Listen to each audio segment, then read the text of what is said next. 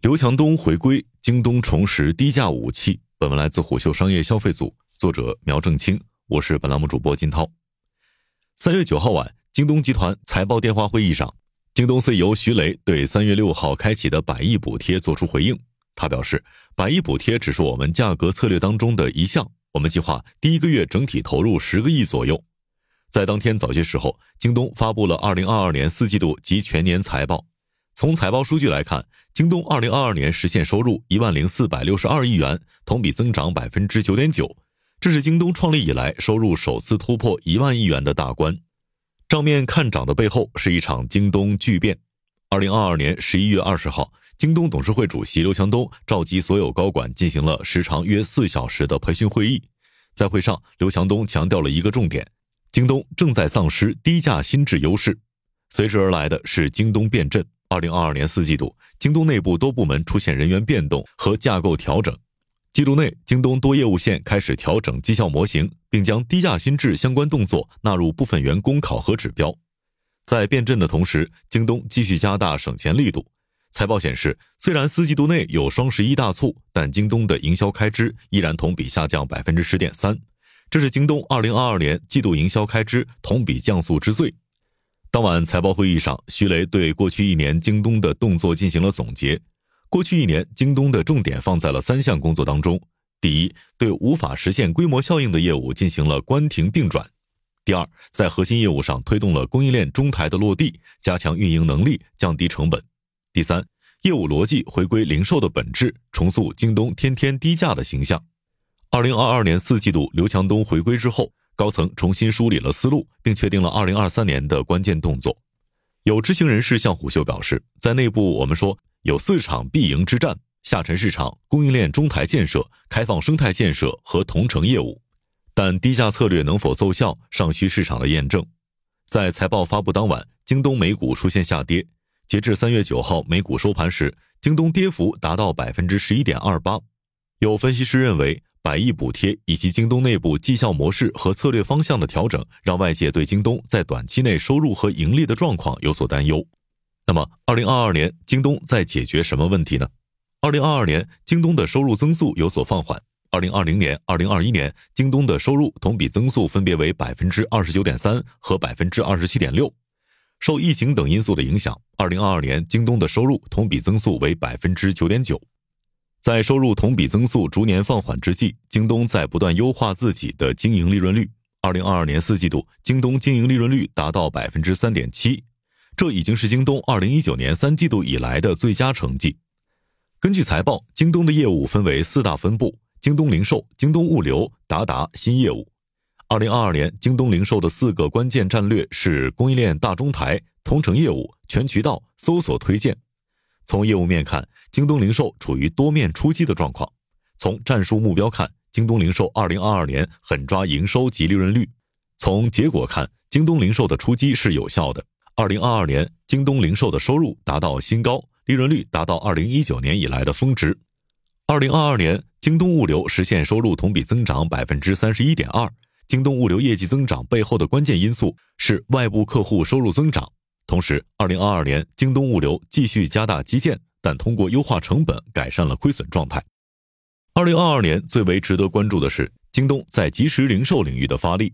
而在二零二三年的公司规划中，即时零售依然名列四大核心之中。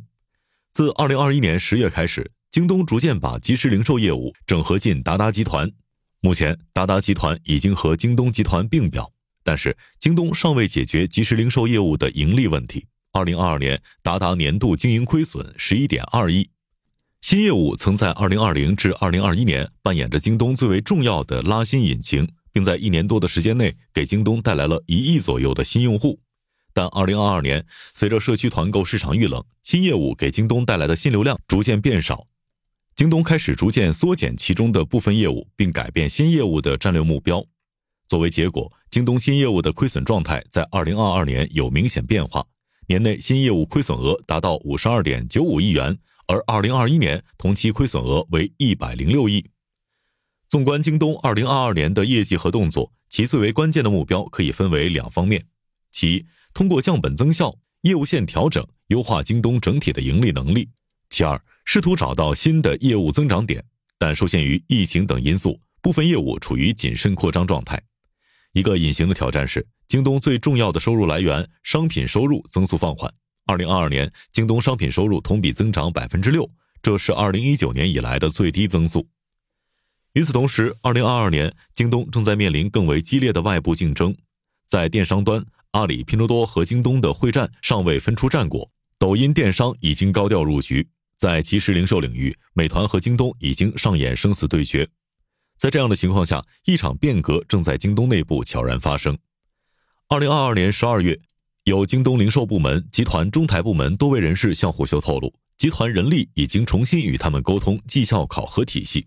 一位京东零售相关人士表示，在十二月，业务线和京东人力部门极其高调地调整了考核体系，收入指标被迅速拿掉，随之而来的是和低价用户体验有关的考核点。围绕低价，京东甚至迅速改变了平台策略。以平台流量政策为例，二零二二年前三季度，在京东平台的流量分配机制中，销量数据、利润空间更大，自营商品属性等因素的优先级更靠前。在这样的流量分配机制下，给京东带来更多收入的产品，销量又快又高的产品，往往会出现强者恒强的局面。从用户视角看，一些更便宜或性价比更好的产品，往往只能出现在后排页面。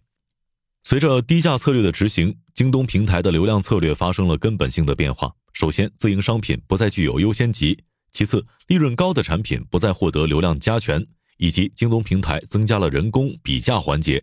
以避免内外部人士通过系统规则漏洞钻空子吃流量。有京东知情人士告诉虎嗅，这种自上而下的策略变化对京东的影响是根本性的。以收入为例，二零二二年京东集团总收入首次突破万亿，而这背后的根源是二零二一年底京东核心层在讨论时把营收视为二零二二年需要提振的领域。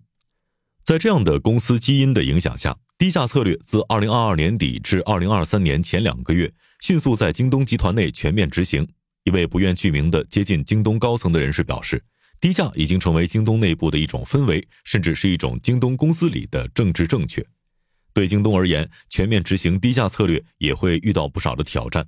首先，在市场上，拼多多长期占据着低价新智位，而老对手阿里也在近期间接回应了京东的低价策略。在淘宝最新的二零二三年战略中，价格力成为了第五个关键词。而且在低价心智领域，抖音、快手也颇具竞争力，因此有品牌对京东的低价策略表达了担忧。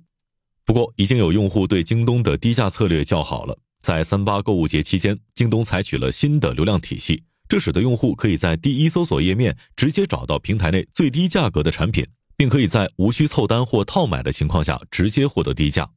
但京东需要做的努力依然很多。比如在三月初开启的这场百亿补贴当中，低价产品多以三 C 数码为主，而游戏机是其中最火爆的品类。对于一些希望买到便宜化妆品、零食、日用百货的消费者而言，眼下京东的低价产品库还不够丰富。不过，这将是一场速度战，毕竟在低价领域，拼多多、快手以及抖音上已经有了相当丰富的产品矩阵，而这也将是一场博弈。当用户开始为京东低价买单时，资本圈则愈发关注京东未来的利润情况。据知情人士透露，二零二二年，刘强东曾在内部表示，京东既要满足高净值人群，也要满足价格敏感度高的用户群。而在互联网世界里，既要也要，从来都是不容易的。商业洞听是虎嗅推出的一档音频节目，精选虎嗅耐听的文章，分享有洞见的商业故事。我们下期见。